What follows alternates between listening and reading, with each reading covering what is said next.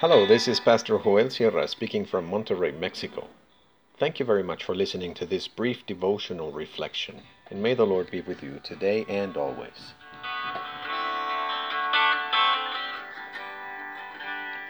Do not be led astray.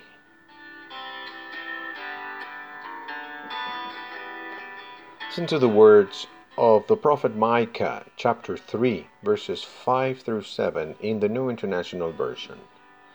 This is what the Lord says As for the prophets who lead my people astray, they proclaim peace if they have something to eat, but prepare to wage war against anyone who refuses to feed them. Therefore, night will come over you without visions, and darkness without divination. The sun will set for the prophets, and the day will go dark for them. The seers will be ashamed, and the diviners disgraced. They will all cover their faces because there is no answer from God.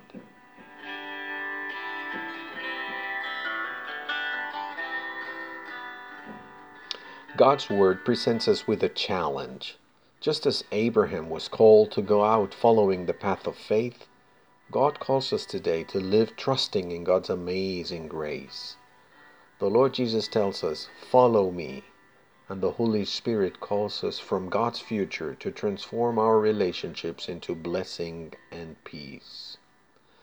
Let us accept the challenge of these words today and remember that God calls us to shine God's light in the darkness. It is a light that points to the love of God.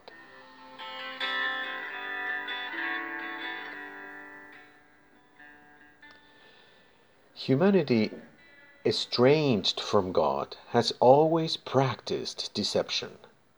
Human beings want to hide their true intentions, just like Adam and Eve, who covered their nakedness with aprons made of fig leaves.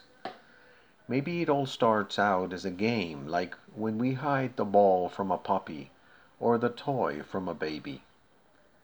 These little tricks do no harm at all. However, there is another much more serious level of deception, which today's text identifies in those who supposedly speak of, on behalf of God. They willfully use their position of influence as leaders to make a false appearance, to give a misleading impression, to assume that their message comes from God when it doesn't. They twist their words and ideas so that God appears in their speech as if God totally agrees with what they say. Their work as leaders depends on the salary they receive. They are quote unquote prophets of God only if they get something to eat. If they are not paid, they announce judgment, destruction, and war. This tragic reality reflects the tremendous degree to which deception has entered the ministry today. Nowadays, it seems as if the preaching profession depended on the salary. God plays a lot of atten- God pays a lot of attention to this matter. The prophet Micah gives a very strong message to those who mislead and deceive others in the name of God. It is the worst deception. Shame and dishonor follow because, in order to work in the ministry, the most important thing is not the salary, but to have a living and healthy relationship with the Lord.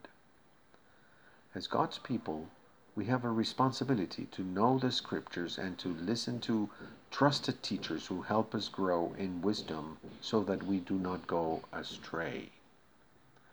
In Christ, we are the light of our communities. We are the salt of the neighborhood.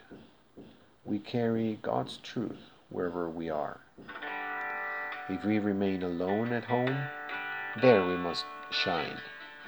Our calling is to imitate Christ, even if imperfectly. We have a mission to raise the fallen in a society that seeks to continue to bring them down. Let us remember the brothers and sisters and, and pray for them today.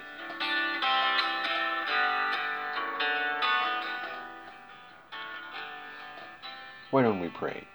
Help us, Lord, to know who to trust, Help us to know who to listen to and to always compare all teaching with what we see and have known in the life of Jesus. Amen.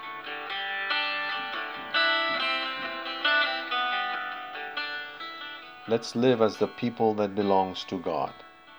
From this belonging comes our identity.